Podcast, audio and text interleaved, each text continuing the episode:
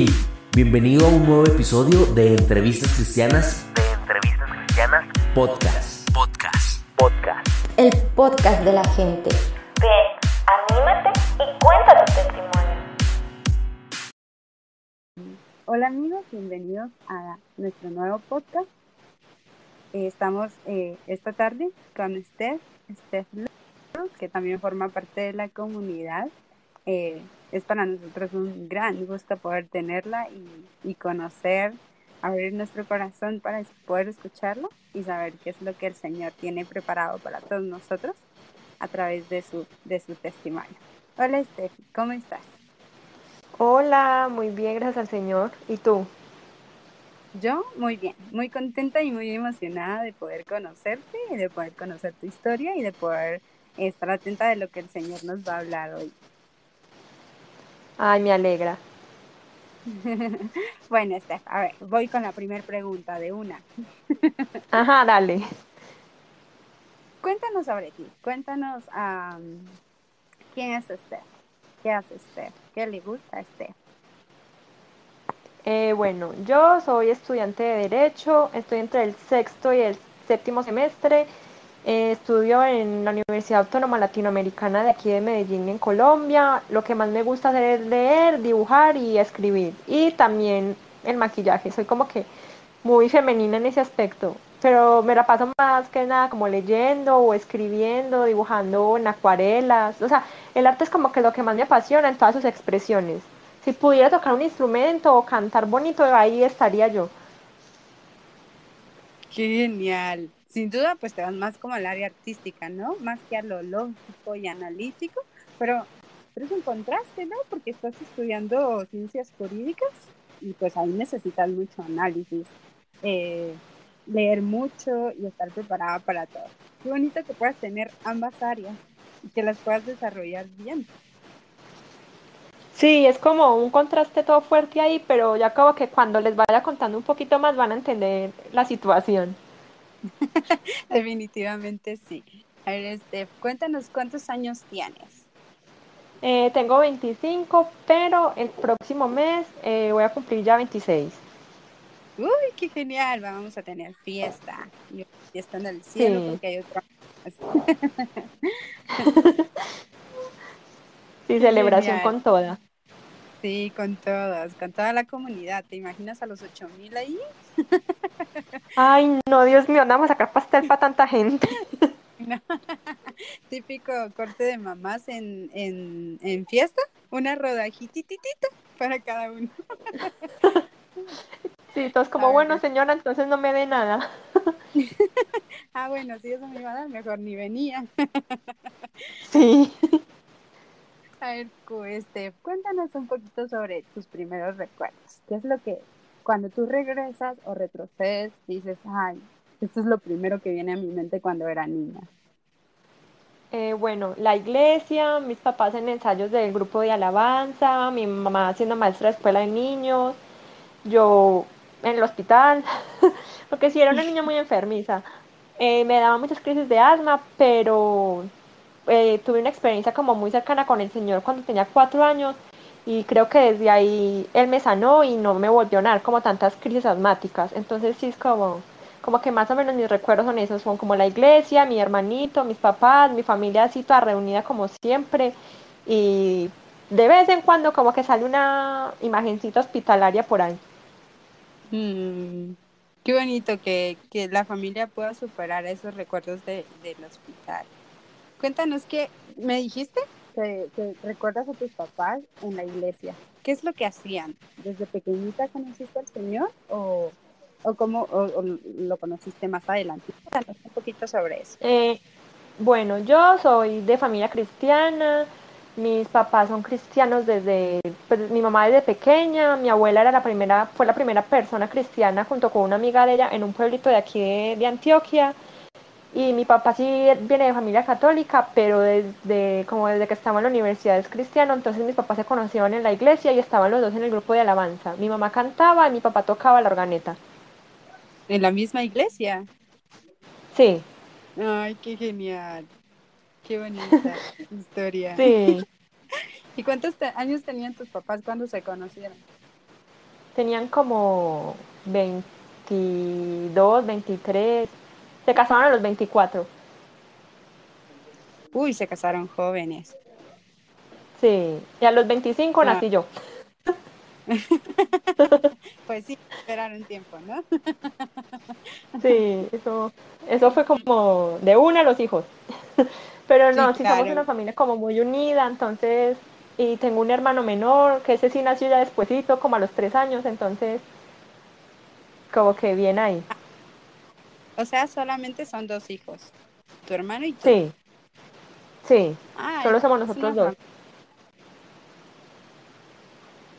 Qué bonito, qué bonito. Y a ver, ¿cuáles eran los juegos que recuerdas que más hacías con tu familia o con tu hermanito? ¿O cómo te llevas con tu hermano?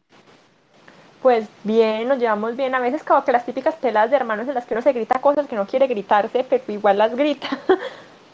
Luego como la reconciliación en la que, oiga, vamos a vernos una película o te compré comida, toma tus chetos picantes. O hice esto y no le digas a mamá y ya te perdono. Sí. Sí, no, pero jugábamos como en nuestra anterior casa, o sea, era súper grande, entonces la sala como que no tenía, no teníamos los muebles, entonces la usábamos para jugar fútbol los cuatro. Por las noches cuando mi papá llegaba del trabajo jugábamos fútbol o jugábamos a escondernos, entonces nos metíamos en el closet o veíamos a mi papá jugar videojuegos. También jugaba yo con, con ese muñeco que usaban los niños, con el Max Steel. Yo usaba eso para Ah. esposo de mis Barbies. y lo obligaba a jugar conmigo. Ah, qué genial. Lo bueno es que no llevaban mucho tiempo de diferencia entre los dos. No, literalmente son dos años y medio. Yo cumplo en junio y él en diciembre. Ah, sí, están re cerquita. Sí.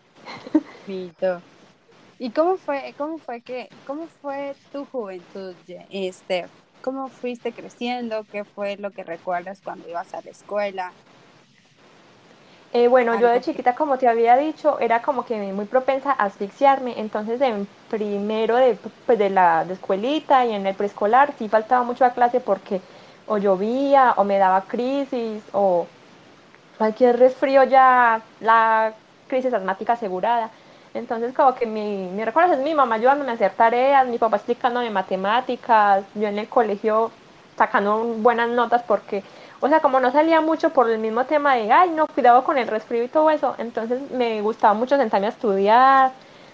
Eh, no era, era muy hablantinosa en clase, eso sí, o sea, a mí me encanta hablar, entonces hablaba con todo el mundo en el salón y los profesores me regañaban demasiado por eso. Ay, pues yo también me identifico. De hecho, a veces me sacaban de la clase para hablar tanto hablar con mis compañeros. Pero... Sí, no, a mí una vez me sacaron ya cuando estaba como en el último año del bachillerato, en 11, y ya pues para salir a la universidad, que, que yo estaba comiendo en clase porque habíamos tenido un problema en el descanso, entonces como que habíamos hecho una actividad las de último año y, y yo estaba muy tranquila comiendo en clase, era clase de inglés, y el profesor llega y se me queda mirándome y me dice, García, y yo, ¿qué, profe? ¿Quiere comida? y me sacó. Ay, qué triste. Pero te saliste comiendo. Sí, yo obvio me fui a comer afuera con entonces todos como que, ay, pero ¿por qué la sacó si es la única que nos ayudaba en los, en los talleres? Ay, qué genial. Pensé que, que el hecho de, de, de resguardarte iba a evitar que, que pudieras tener muchos amigos, pero ya veo que no, que no fue ninguna limitante. No, o sea, yo, o sea, no era que fuera como que muchos amigos, pero sí me hablaba como con las del salón así, y a veces sí les molestaba mucho porque era una niña muy eh, busca pleito, la verdad, a veces sí le sacaba la rabia más de una, pero porque era colegio femenino únicamente, entonces eh, éramos como, como esa rivalidad que hay en todos los colegios de las niñas, porque no sé por qué hay una rivalidad entre niñas en los colegios, me parece absurdo, pero sí, y, pero era- y éramos como mi grupo contra el grupo de las otras niñas que se hacían la- atrás del salón, o pues una rivalidad súper absurda, pero era, uno ahora lo piensa y uno como que, ah, pues sí fue entretenido. Sí. Ahora que lo recuerda uno, pues fue alegre. Sí. ¿Y qué tal tu, tu adolescencia, Steph? ¿Fue fácil? ¿Fue difícil? ¿Fuiste una niña bien o en algún momento eh, te rebelaste contra tus papás? Eh, no, yo siempre he sido como que muy centrada en mi vida, pues muy obediente. Eso sí, mis papás como que siempre me lo recalcan, que yo he sido muy juiciosa, que he sido súper obediente, que he sido buena estudiante, pero mi adolescencia sí era como muy marcada por muchos cambios de humor extraños. Y no simplemente por la adolescencia, sino como que me empecé a volver súper ansiosa y muy exigente conmigo misma. Entonces, eso como que una vez en el colegio me tiraron polvo pica pica en el bolso y me dio mucha risa. en vez de enojarme me dio demasiada risa y me mandaron con la psicóloga del colegio. Y entonces la psicóloga me dijo como que usted no debería estar aquí, deberían estar las niñas que le hicieron eso porque usted está súper relajada. Yo le dije, pues no sé, entonces como que ahí fue la primera vez que tuve contacto con una psicóloga.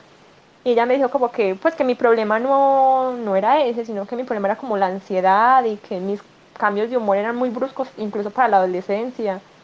Pero yo no le presté demasiada atención y yo seguí como con lo mío. Como bueno, ya me voy a graduar, en la universidad puede que sea diferente. Porque uno como que ya madura y crece, entonces sí. Sí, claro. ¿Qué era lo que más te gustaba hacer en, cuando tenías alrededor de 15, 16 años? ¿Cuáles eran tus hobbies o qué te entretenía? Eh, dibujar, dibujaba todo el día, o sea, yo llegaba del colegio, hacía tareas y me sentaba a dibujar. Y gastaba cuadernos, como cinco cuadernos al mes de tanto dibujar, yo no sé cuántos, mi mamá una vez los acumuló todos y yo como, no, ya nos vamos a mudar de casa, voten eso, yo le sigo dibujando en otros cuadernos, pero porque a mi mamá le encanta coleccionar mis dibujos. Entonces sí, dibujaba mucho o veía películas con las niñas con las que me juntaba en el colegio, como que nos íbamos para mi casa a ver películas. Cuando estaba el auge de Crepúsculo nos las veíamos todas. sí. Y también jugar videojuegos como, no sé, jugaba carreritas o jugaba el Dios de la Guerra, eso todo violento ahí. Pero sí, o sea, era como, no era, era entretenida la adolescencia, pues fue buena. Sí, claro. Pero veo que eres muy versátil, Steph. Eh, o sea, puedes estar una, dos, tres horas estudiando y, y estar enfocada y luego pues jugar videojuegos eh, y dibujar y ser feliz. Sí. Sí, o sea, cuando yo estudio, como que... ¿Qué, qué? ¿Cómo dice qué? Sí, ¿cómo haces para, como para mantener ese equilibrio? Porque pues justo hablabas de la ansiedad, ¿no? Y, y muchas veces por querer hacer todo al mismo tiempo y querer hacer todo a la vez, pues terminas frustrándote y, y no haces bien todo, pero veo, eh, o sea, puedes vivir que sí lo logras hacer. Eh, sí, no, al principio como que era, yo primeramente antes de estudiar derecho, cuando salí del colegio, estudié arquitectura, seis semestres o siete, eso explica ya todo. Ah, Entonces, eh, era hacer maquetas todo el día, estar todo el día metida en la universidad haciendo trabajos, llegar a la casa y no dormir por tener que hacer dibujos, planos, más maquetas. Entonces, como, o sea, como era algo que realmente me encantaba hacer, yo era muy feliz estudiando eso, entonces como que no me molestaba tanto, pero llegó un punto en el que me dio como que tendinitis en la muñeca porque eran clases de cuatro horas y tres clases al día. Entonces eran 12 horas seguidas dibujando, más las otras horas en la casa haciendo los trabajos. Entonces la muñeca como que no me resistió mucho y me tocó cambiarme de carrera. Y ahí fue cuando la ansiedad se aumentó. Porque tenía como ese sentimiento de fracaso encima y, los cambios de humor se empezaban como a volver más fuertes, o sea, me deprimí súper feo, yo, yo no sabía qué hacer con mi vida después de, o sea, yo era como, pasé un semestre sin hacer nada, entonces yo estaba en la casa como, Dios mío, ¿ahora qué hago? Pues me voy a quedar como sin estudiar, no sé, yo me presenté a varias universidades, primero que todo, me presenté a filología y lenguas hispánicas, que es como literatura hispana, pero no pasé por un puntico.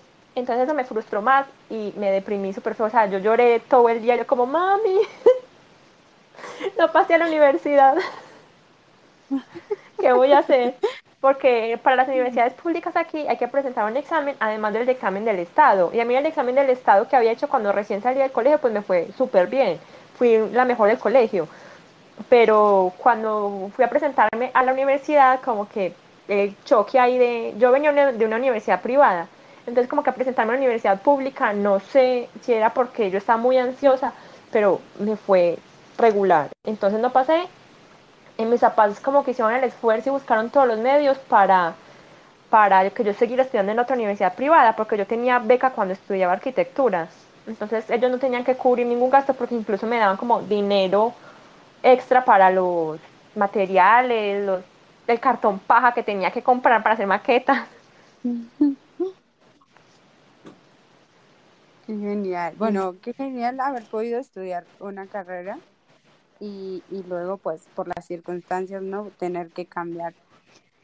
¿Fue, fue allí cuando empezó el proceso de ansiedad, Steph, o, o fue mucho antes? Sí, no, fue ahí. O sea, porque mi diagnóstico son dos enfermedades, entonces es como que desde ahí empezó, o sea, eh, pues la, la, doctora me dijo que era como que todo lo de mi vida como, como persona muy encerrada en la casa, como muy exigente conmigo misma, y como los factores genéticos también como que influenciaron a que yo terminara con los cambios bruscos de humor, con la ansiedad y con todo eso. Wow. ¿Tú desde niña supiste que te gustaba dibujar o fue a cierta edad cuando te diste cuenta que, que te empezó a gustar el dibujo y todas estas áreas artísticas?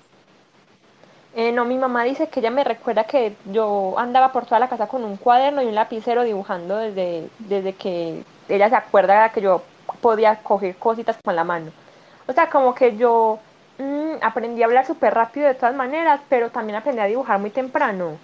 Entonces era como que si no estaba hablando con ella, o sea, diciendo incoherencias de bebé, pero hablando, estaba sentada dibujando cositas. No, nunca rayé las paredes de la casa, eso sí. O sea, yo tenía mis cuadernos y ahí me sentaba a dibujar.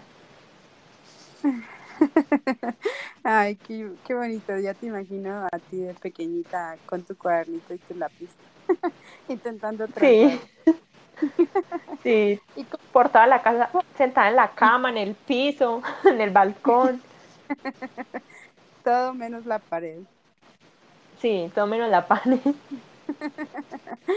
Cuéntanos, este, ¿cómo, ¿cómo iniciaste tu vida en Cristo? Yo sé que dijiste que desde niña empezaste, pero, pero ¿cuándo fue que tú dijiste, no, aquí acepto al Señor, aquí empiezo, aquí empecé a trabajar, o aquí el Señor me habló?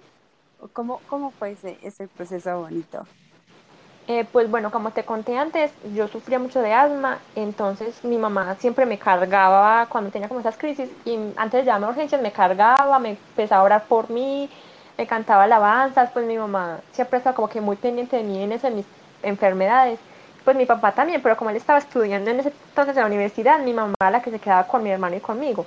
Eh, pero cuando tenía como tres o cuatro años yo estaba muy asfixiada en la casa, entonces mi mamá le gustaba llevarme al hospital porque me ponían nebulizaciones y, e inhaladores, entonces como que el, un doctor que me veía particular decía como que eso era muy, pues era muy contraproducente porque uno tan chiquito con esos medicamentos el corazón empieza a fallar a cierta edad ya después. Entonces yo, ella me estaba cargando y yo me, pues yo me acuerdo perfectamente que de un momento a otro yo sentí como que alguien me tomó de la mano y me tocó la nariz y yo era súper rinítica, o sea, a mí todo me daba alergia, yo estornudaba por todo, yo era muy mocosa y como que desde ese entonces ya dejé de, sufrir de, de la alergia, dejé de asfixiarme tan seguido y yo dije como que pues no es nada normal, o sea, eso tiene que venir de alguna parte. Y entonces a los seis años, cuando yo aprendí a leer, que aprendí a leer como a los cuatro, pues no me dejaban en, pues iniciarme en el, como en el proceso de encuentros infantiles en la iglesia ni nada de eso, porque era muy chiquita para juntarme con los otros niños que eran muy grandes. Entonces yo le insistí como a la pastora de niños como, no, venga, porque pues era la líder de mi mamá. Yo le decía como, no, es que yo quiero ir a un encuentro, yo quiero como aprender más de Dios, y entonces como, ¿cómo le hago? Entonces ella me dijo como, bueno, reciba las clases en su casa, y ya cuando tenga como la edad, nosotros, nosotros la llevamos a, a pues al, retiro espiritual de, de, niños y adolescentes. Entonces yo fui como cuando tenía siete años y no, pues a mí me hablaba mucho el Señor desde, desde chiquita. Yo aprendí a leer y mi mamá me enseñaba versículos, yo los recitaba en la iglesia, yo estaba en las horas de teatro de la iglesia, o sea, yo toda mi vida la he pasado sirviendo en la iglesia, entonces como que siempre ha estado Dios presente ahí y a los 15 años pues antes, como una semana antes de cumplir los 15, eh, tomé la decisión de bautizarme en la iglesia. Yo dije, como no, de aquí en adelante yo voy a entregar toda mi vida al Señor y voy a pues hacer lo que esté a mi alcance para, para servir en la iglesia. Pero creo que fue cuando empezó la ansiedad y todo esto del, del momento psiquiátrico, que fue cuando yo me di cuenta que si yo no podía por mis propias fuerzas, la única solución que yo tengo para salir adelante era entregarme al Señor de lleno y como decirle, Señor, yo ya no puedo más por mi cuenta, hazlo tú, porque no, no hay otra persona en el mundo, pues en el universo que me pueda ayudar. Claro. ¿Y, y ese proceso fue muy largo o, se- o crees tú que fue corto cuando se lo entregaste al Señor? ¿O cuánto tiempo Eh, pasó bueno. durante Yo tenía 22 años cuando me di mi primera crisis de ansiedad. 22 o 21 antes de cumplir los... No, sí fue 21 porque fue con médicos particulares. Eh, me dio una crisis de ansiedad porque estaba en finales de la universidad. Entonces yo estaba como en tercer semestre de, de- de derecho. Yo sentía que yo no iba a poder con eso. O sea, que era una carrera como inmensa comparada conmigo y que me iba a volver a como que iba a volver a fracasar en la carrera, entonces me iba a tocar salirme y me iba a tocar cambiar de carrera y no iba a poder con, pues, con el estudio ni todo eso. O sea, yo en mi cabeza me monté una película súper trágica y entonces llegaron mis papás del trabajo y, me llevaban a urgencias. Allá me dio una medicación para la ansiedad, pero después de eso, la, después de estar tomando la medicación por la ansiedad, yo empecé a no dormir de noche. O sea, yo pasé toda una semana en vela, o sea, yo le, y yo despertaba a mis papás y les decía, como no, es que yo quiero ir a correr a las 3 de la mañana. O por ejemplo le decía, como no, es que yo, yo me siento súper enérgica, pero no puedo parar de llorar. O sea, yo no sabía por qué estaba triste, yo simplemente lloraba por montones y mi mamá tenía que venir del trabajo para la casa porque ella no sabía qué me estaba pasando y yo menos. Incluso yo había ido con otra psicóloga de la universidad y ella me había dicho como que si seguía así tenían que remitirme con un psiquiatra. Entonces, la pastilla para la ansiedad me hizo como, como si me hubiera hecho un cortocircuito en la cabeza y hubiera activado otra enfermedad que yo tenía, pero más tranquila, que es el trastorno afectivo bipolar. Entonces, es eso y la ansiedad generalizada. Pero es como, como que las dos van de la mano porque, o sea, como que es por el miedo que yo tenía a fracasar que mis cambios de humor se volvieron súper bruscos. O sea, si antes eran notorios para mí, ahora se habían vuelto notorios para la gente que me rodeaba. Entonces es desde los 21 o 22 años que, que empezó el proceso psiquiátrico.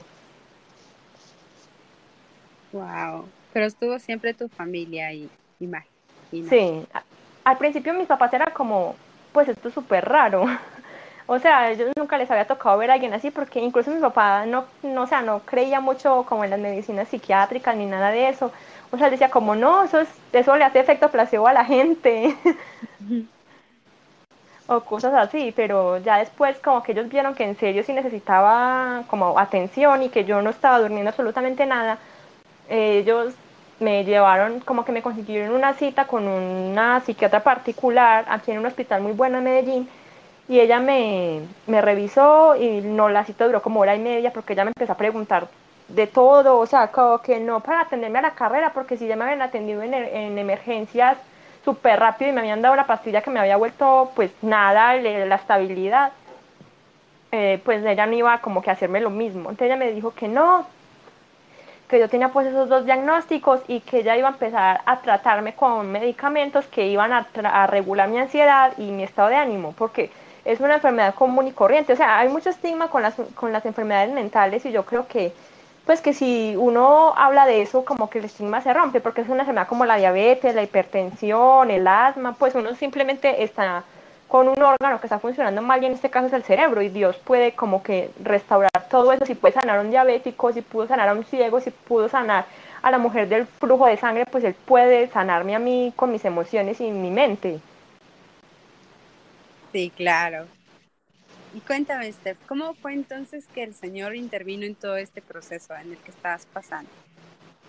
Eh, ¿Cómo tú bueno, después, pudiste- después de, de esto, eh, a mí me internan en un hospital psiquiátrico la primera vez porque yo un día desperté y no pude dejar de temblar.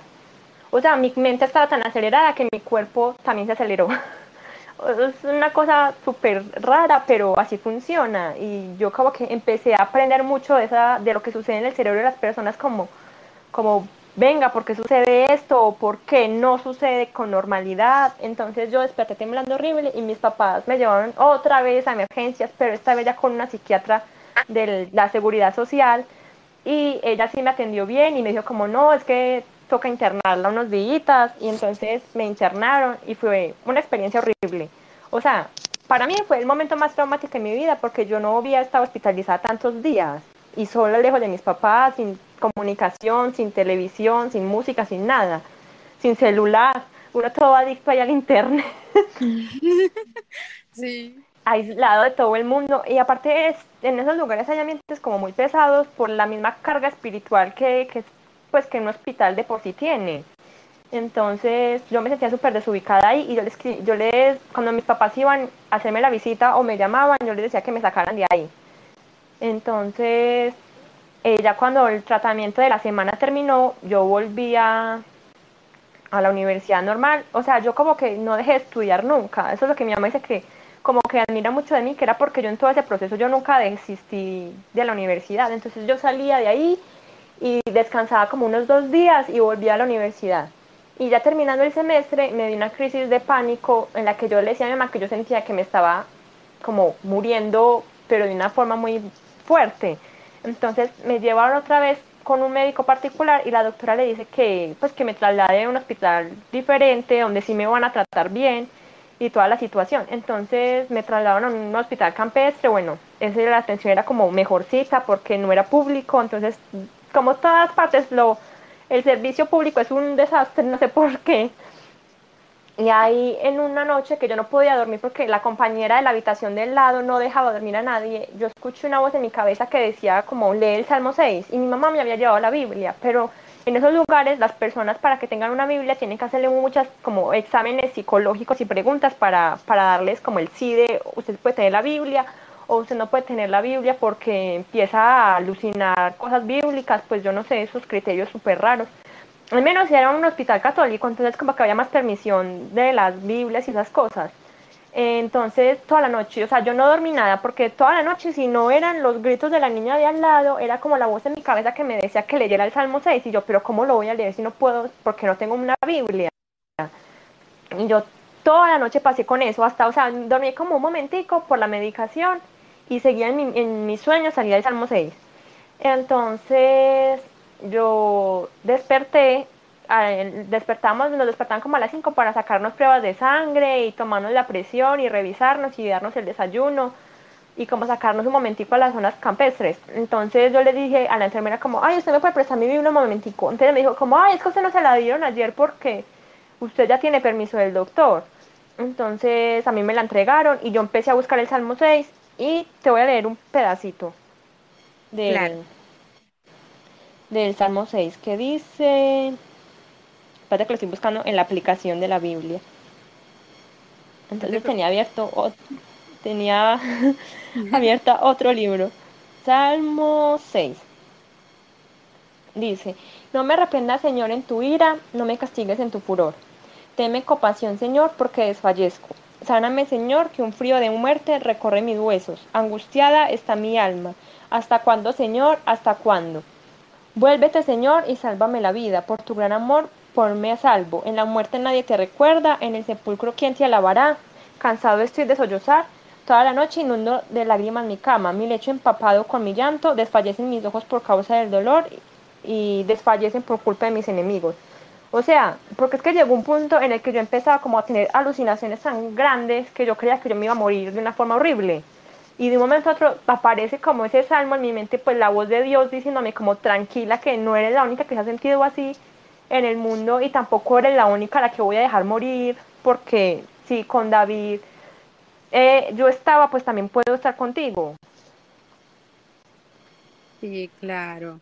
Sí, porque justo David en ese momento está experimentando momentos muy difíciles, pero aún en esos momentos difíciles él pedía misericordia a Dios. Y, y que las lágrimas pues también son oraciones líquidas que nosotros podamos, podemos darle al Señor, ¿no? Sí, yo creo que sí, porque, o sea, yo lloraba demasiado en ese lugar, o sea, llegó una vez mi hermano incluso y me dijo como, está súper rara, y yo le dije como, ¿usted qué está haciendo aquí? porque yo no quería ver absolutamente a nadie. O sea, de lo mal que me sentía, yo no era capaz de, de lidiar como con las visitas, yo solo quería ver a mi mamá o a mi papá, pero llegó mi hermano y yo como que, bueno, no era lo que esperaba. Pero Entonces, ves como que, pero aquí está. Pero sí, o sea, incluso como que yo creo que esa parte me hizo como fortalecer mi relación con Dios y con mi familia, porque nos, pues no sé, como que nos unimos más todos como a, a orar, a, a pedirle al Señor que, no- que me sanara. Y yo siento que ya después como de esa vez al hospital, yo ya no he tenido que volver como a eso. O sea, Dios, yo digo que desde ese entonces Dios me sanó porque, por- o no sé si me sanó o me, pues, o sea, yo no sé si me sanó en ese preciso momento o tiempito después, pero yo sé que, que ya estoy sana, o sea, yo sigo con el tratamiento y todo eso como porque es lo correcto para, yo no puedo decir de un momento a otro como que, bueno, ya estoy sana y que Dios me diga después como, no, es que usted tenía que seguir con el tratamiento porque yo puedo sanar a las personas, pero también puedo ponerles pruebas en la vida para que luego glorifiquen mi nombre. Entonces, yo desde, desde ese momento no he vuelto a un hospital, o sea, voy a las revisiones común y corriente, pero no me han vuelto a internar ni nada, no he tenido que ir urgencias, los ataques de pánico ya mermaron, o sea, mis cambios de humor desaparecieron, o sea, si a veces me siento como un poquito desanimada, otras veces muy ansiosa o hiperactiva, pero lo normal como cualquier persona con las subidas y bajadas del ánimo. Sí, claro, todos experimentamos eso, pero, pero qué bueno que el Señor las pudo regular y que él y que su presencia siempre, siempre, siempre estuvo ahí contigo. ¿Cómo, cómo ves ahora a, a, Dios después de esto? Yo sé que siempre, pero ¿cómo eso hizo que fortaleciera tu amor por Dios? Eh, sí, obviamente, o sea, lo siento como más cercano, porque antes uno lo veía como, pues personalmente yo lo veía como, no, Dios está ahí arriba o está en algún lugar, pero está lejos y nosotros tenemos que obedecerle y todas estas cosas. A veces hasta me hacía preguntas muy raras y mi mamá como, no, es que no tienes que preguntarte porque tenemos que adorar a Dios o así. Entonces, después de eso, yo como que, eh, no sé, me acerqué mucho a Dios y entregué toda mi vida a Él, entonces es como que soy 100% dependiente a Dios. No, no sé, o sea, en estos días estaba escuchando con mi abuela una predicación que decía que tenemos que ser como niños pequeños dependiendo de su, de su padre, o sea que no podemos hacer nada por nuestra propia cuenta, entonces así mismo tenemos que estar aferrados a Dios porque somos niños, o sea nosotros no podemos hacer nada sin el padre, sin su dirección, sin su aprobación, o sea sin, sin correr a él para tomar cualquier decisión. Sí, claro, estar siempre dependiendo de él y reconocer que él es el que nos dirige y que siempre lo va a hacer. Así es. Cuéntanos, Steph, ¿ahora estás asistiendo a la iglesia? Eh, sí, pero mi iglesia es súper chiquita, entonces es, es, una cosa complicada.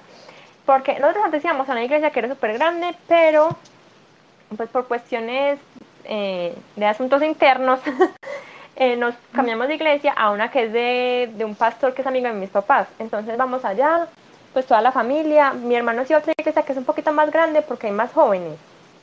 Entonces en la que está yendo con mis papás, yo soy la única joven junto con el hijo del pastor y la esposa del hijo del pastor. Entonces somos como solo nosotros tres, entonces ellos me pastorean a mí, pero no hay como que más chicos o niñas con las que yo pueda ser amiga y yo decirles como no, vamos a salir a tal parte o vengan a mi casa y así, no. Entonces estoy como que probando en una iglesia diferente, donde me siento muy cómoda, entonces estoy viendo como si sigo yendo a las dos o qué hago, porque no me gustaría dejar a mi iglesia porque pues todos me quieren porque soy la chiquita de la iglesia, pero, pero si estoy viendo como qué hago, o sea, sí, porque me siento súper cómoda en la nueva iglesia a la que empecé a ir, y porque más jóvenes, o sea, es como una iglesia de jóvenes y tienen mucha visión como por ayudar a las personas, les gusta mucho salir a evangelizar. Aquí estamos como pasando por un proceso un poquito difícil, bueno, no un poquito, muy difícil, con las protestas y las marchas que hacen las personas en contra de, pues, del gobierno que está descolocado ahí. Entonces, pues la iglesia donde está asistiendo sale a las marchas a, repartir refrigerios, agua, a evangelizar, también eh, cuidan, como trabajan con fundaciones que cuidan niños de bajos recursos, entonces como que me gusta mucho eso como de contacto con las otras personas para poder llevar la palabra, o sea, mis dos iglesias, porque si ya son mis dos iglesias, eh, son como que muy de índole evangelística, y entonces como que no me decido cuál asistir solamente porque la visión de las dos me gusta mucho. Sí, Claro, lo imagino, pero estoy segura que el Señor te va a mostrar en dónde te debes quedarte. Ah, sí. Este, si tuvieras am, que describir brevemente la forma en que, en que el Señor cambió tu vida o cómo buscando al Señor cambia nuestras vidas, ¿cómo lo harías? Pues esa parte de la Biblia que dice que el Señor ha cambiado mi lamento en danza, pues yo creo que aplica literalmente. O sea, yo antes era como que muy, me veía muy achicopalada, o sea, como muy bajita de ánimo. Mi mamá decía que, pues, que me cambió la cara, que mi semblante es más alegre, entonces como que eh, Dios cambia todo lo malo en nuestra vida para cosas buenas, porque a, a los que creen todo nos ayuda para bien. O sea, las pruebas, por muy difíciles que sean, pueden ser para como para que nosotros damos de testimonio, para afianzar nuestra fe, para que nosotros nos pongamos en el lugar de otras personas que están pasando por lo mismo y uno saber cómo llegarles, porque por ejemplo, desde que yo empecé a hablar como de mi enfermedad en la universidad, pues una chica se me acercó y me dijo como que no, es que un familiar mío está pasando por lo mismo, entonces quisiera saber como que qué tenía que hacer para, para recibir atención médica, yo le dije como no, tienes que hacer esto, lo otro, si quieres oro por ti, oré por ella, y también hablé con un compañero el que se le murió su hijo y estaba súper deprimido, entonces también oré por él, pues como que Dios me puso en el camino a, a este tipo de situación como para que yo pudiera hacer luz en medio de esas personas que creen que su mundo se está destruyendo. Sí, claro. Wow, qué bonito.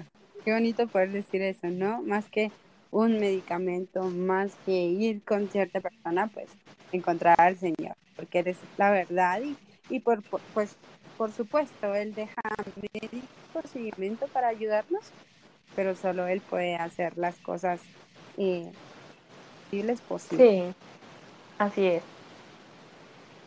Steph, cuéntanos, ¿qué personaje o qué personajes crees tú que han influenciado más tu, tu fe, tu caminar? Eh, primero que todo, el rey David. No sé, o sea, leyendo como los salmos y su historia, yo creo que era una persona que tendía como también mucho a la depresión, al igual que Saúl. Pero a diferencia de Saúl, David supo encaminar su- sus sentimientos y sus emociones a la dependencia al Señor, no a descarriarse por la vida y ya, pues, o sea, sí se descarrió varias veces, pero él sabía que tenía que volver a la fuente porque sin el Señor no era nada. Y por otro lado, eh, creo que mi libro favorito de la Biblia es Esther, porque habla de no solo de una mujer, sino de la fortaleza que las mujeres tenemos enfrentan- para enfrentarnos al mundo. Porque ella era la esposa del hombre más influyente en ese tiempo y, y ella como que a través de su ayuno, de su amor por su patria, por el Señor, por el mismo esposo, ella pudo cambiar la situación. Entonces quedó de brazos cruzados y dijo como, yo soy una niña en aprieto, sino que ella era la niña de la solución. Así es. Qué bonito, qué bonito, Steph. Pero ahora yo quiero saber cómo, cómo esto que pasaste te llevó al área artística. O- Ah, o- bueno. Sí, Bueno, eh, la, la doctora, la psiquiatra me dijo que tenía que buscar un hobby que me gustara, o sea, que volviera a dibujar, a escribir, a leer cualquier cosa, pero que buscara algo que a mí me apasionara como para usarlo de terapia.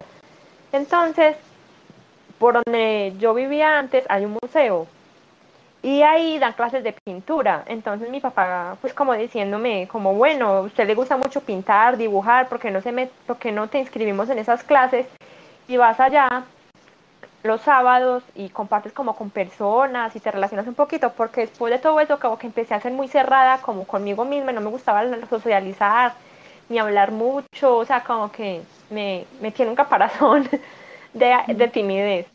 Entonces yo empecé como a volver a retomar la pintura, entré a clases, conocí muchas personas geniales que todavía son como mis compañeros y mis amigos.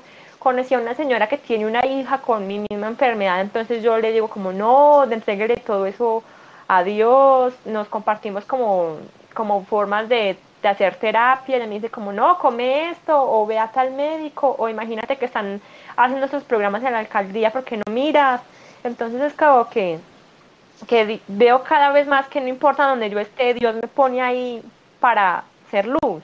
O sea, incluso en algo tan simple como unas clases de pintura. Sí, claro.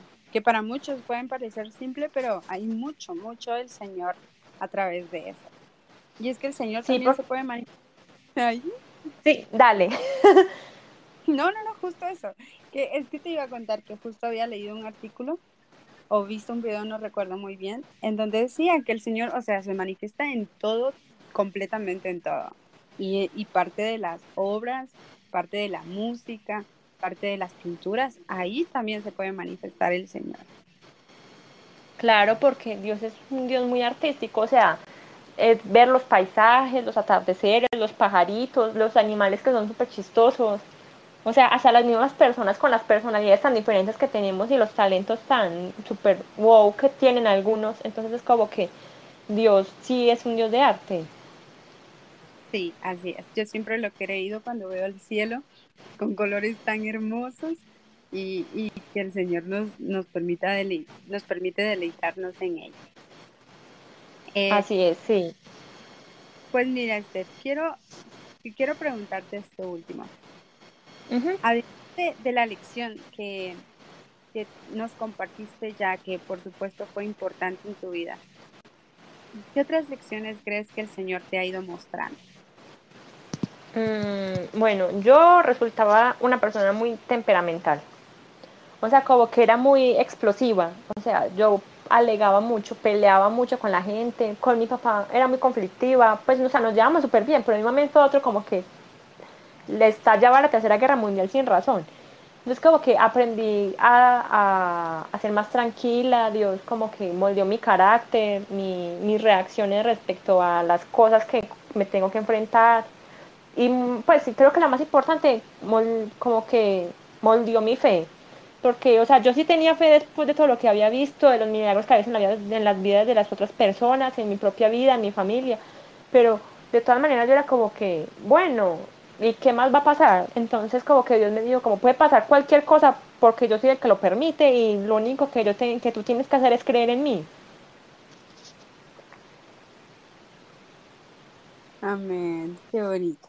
Qué bonito como el Señor nos muestra su poder y nos enseña tantas cosas que luego pues podemos compartir con los demás y sin duda van a ser de mucha edificación. Entonces, quiero Claro. preguntarte lo último, Esther. ¿Qué mensaje les dejarías a todos aquellos que nos están escuchando hoy? ¿Qué es lo que Dios te ha hablado a ti y crees importante compartir? eh, que Dios siempre tiene control de todo. O sea, que no importa qué tan horrible se vea lo que estamos viviendo o, o hasta nuestros propios pecados que nosotros creamos que nos van a alejar de Él. O sea, Él siempre tiene el control. Lo único que nosotros tenemos que hacer es correr a su presencia y decirle, Señor, aquí estoy, úsame como tú quieras, porque nuestra vida no es nuestra, sino que le pertenece a Él. Así es, somos completamente de Él. Sí. ¿Hay algo más que quisieras compartir con nosotros, Esther? Que quizás yo no te pregunte, pero tú creas importante. Mm, a ver, qué cosa. Ah, bueno, eh, no, yo, o sea, como mi servicio en la iglesia ha sido como que muy variado, entonces, no sé, como que ahora estoy como replanteándome qué voy a hacer cuando llegue la, cuando llegue la nueva iglesia o si me quedo en la iglesia en la que estoy. Y creo que, o sea, que yo he pasado por alabanza, por, eh, por los niños, por el, los, la proyección esa de los videos, la que organizaba la multimedia y estaba ahí con los muchachos de sonido y todo, pues como que sirviendo ahí en el proyector y en el computador, o la que ayudaba a organizar los congresos, la que estaba en las dramatizaciones, creo que ahora mi llamado es la evangelización, no, o sea, no importa si es en la calle o sentada al lado de alguien en el hospital, o sea, como que es a predicar su palabra a cualquiera que me pueda encontrar por ahí. Claro. O sea, como que eso cambió mi perspectiva de mi propósito. ¿Cuál creías que era tu propósito? O sea, yo antes creía que no tenía un propósito, como que yo veo gente que tiene como el super don de profetizar, o de cantar bonito, o de, no sé, de predicar súper genial, y uno dice, wow. Sino que, no sé, creo que mi propósito ahora es evangelizar por medio de mi experiencia, decirle a las personas que no importa cómo se sientan, que no están solos, que Dios está ahí y que si los puso ahí es porque él sa- Él sabe que pueden luchar contra eso y que cuando salgan de esa situación va a ser mucho mejor porque va a ser para glorificar su nombre y para ser nuevas criaturas y tal vez Dios los está usando o está usando ese momento como para transformarlos como hizo conmigo. Claro, claro, claro, Esther. Sin duda, tú eres un testimonio vivo de la gloria del Señor y, el mismo testimonio que, y la misma gloria y el mismo poder que el Señor ha hecho en ti, pues estoy segura que va a transformar también muchas vidas y, muchas vidas van a llegar y van a entregar esas emociones, esos sentimientos a los pies del Señor. Y el Señor, así como lo hizo contigo, así como lo hizo con David, también sé que lo puede hacer con todos aquellos que, que creen la verdad, de que y que creen que Él puede hacer. Claro.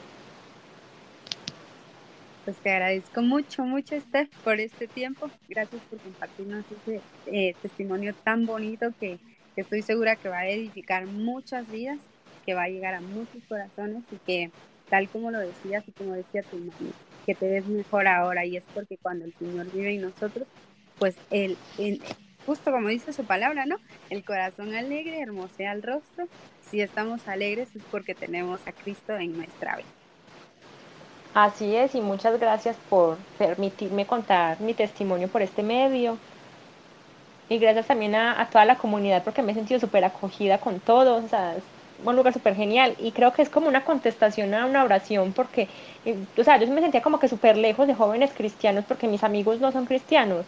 Y ahora como que estoy en la comunidad y todos los chicos de Colombia como que me han recibido súper bien. Entonces, un saludito para ellos. y otro para todos aquellos que nos están escuchando. Muchas gracias por tu Así tiempo, muchas gracias. Que Dios te bendiga y nos vemos en la próxima. Amén, hasta luego. Chao. Chao.